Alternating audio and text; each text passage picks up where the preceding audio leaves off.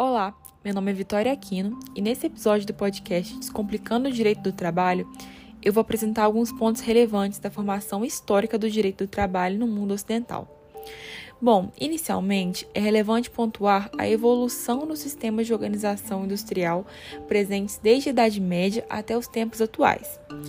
Durante o princípio da, da Idade Média, perdurava o sistema de produção familiar, no qual as famílias produziam os artigos para sua própria subsistência e não para o comércio. Em seguida, houve o sistema de corporações, que marcou quase toda a Idade Média, no qual a produção era realizada por pequenos artesãos, que tinham poucos empregados e atendiam ao mercado pequeno e estável. Após, vigorou o sistema doméstico, que era bem semelhante ao sistema de corporações, sendo que a principal diferença é que a partir do sistema doméstico os trabalhadores já não eram independentes. Eles passam a depender de um terceiro para obter a matéria-prima necessária para a confecção dos objetos, passando a ser tarefeiros assalariados. Por último, observou-se o sistema fabril, que iniciou-se no século XIX e perdura até hoje. Ou seja, é o sistema que marca a idade contemporânea e é caracterizado pela presença de fábricas. Esse sistema é marcado pela perda da autonomia dos trabalhadores e pela piora das condições de trabalho. Agora vamos passar para a análise do direito do trabalho segundo os paradigmas constitucionais.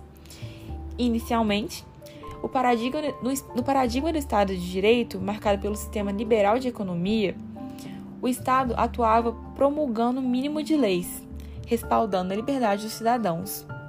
No entanto, essa liberdade era apenas formal e nunca material, porque as desigualdades sociais continuavam gritantes. Insurge nesse ponto diversas críticas ao sistema capitalista, merecendo destaque a de Karl Marx, que defendia uma luta de classe operária contra as arbitrariedades do capitalismo. Além disso, merece destaque a formação dos sindicatos, que, organizavam, que se organizavam para realizar revoltas e, greve, e greves contra as condições de trabalho dos operários. O resultado desses embates foi a conquista de novos direitos pelos trabalhadores, e a partir daí, o direito do trabalho passa a ser construído. Teve início, então, a fase do dirigismo contratual, na qual o Estado passa a atuar em favor dos operários, ao perceber os anseios socialistas que começavam a ameaçar o próprio sistema liberal de economia.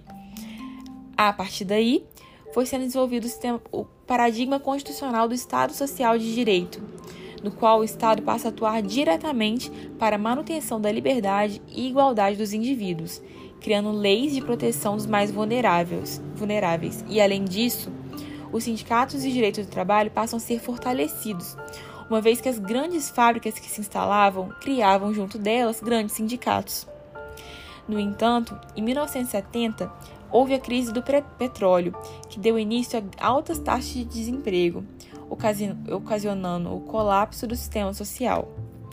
Dessa forma, surgiu o sistema neoliberalista, com a reestruturação das fábricas que passam a ser enxutas, eliminando estoques, custos e espera. Houve também mudança na força de trabalho, já que a tecnologia gerou a separação entre o trabalhador escolarizado e o sem instrução, que passa a se direcionar à economia informal. Até o próximo episódio, pessoal!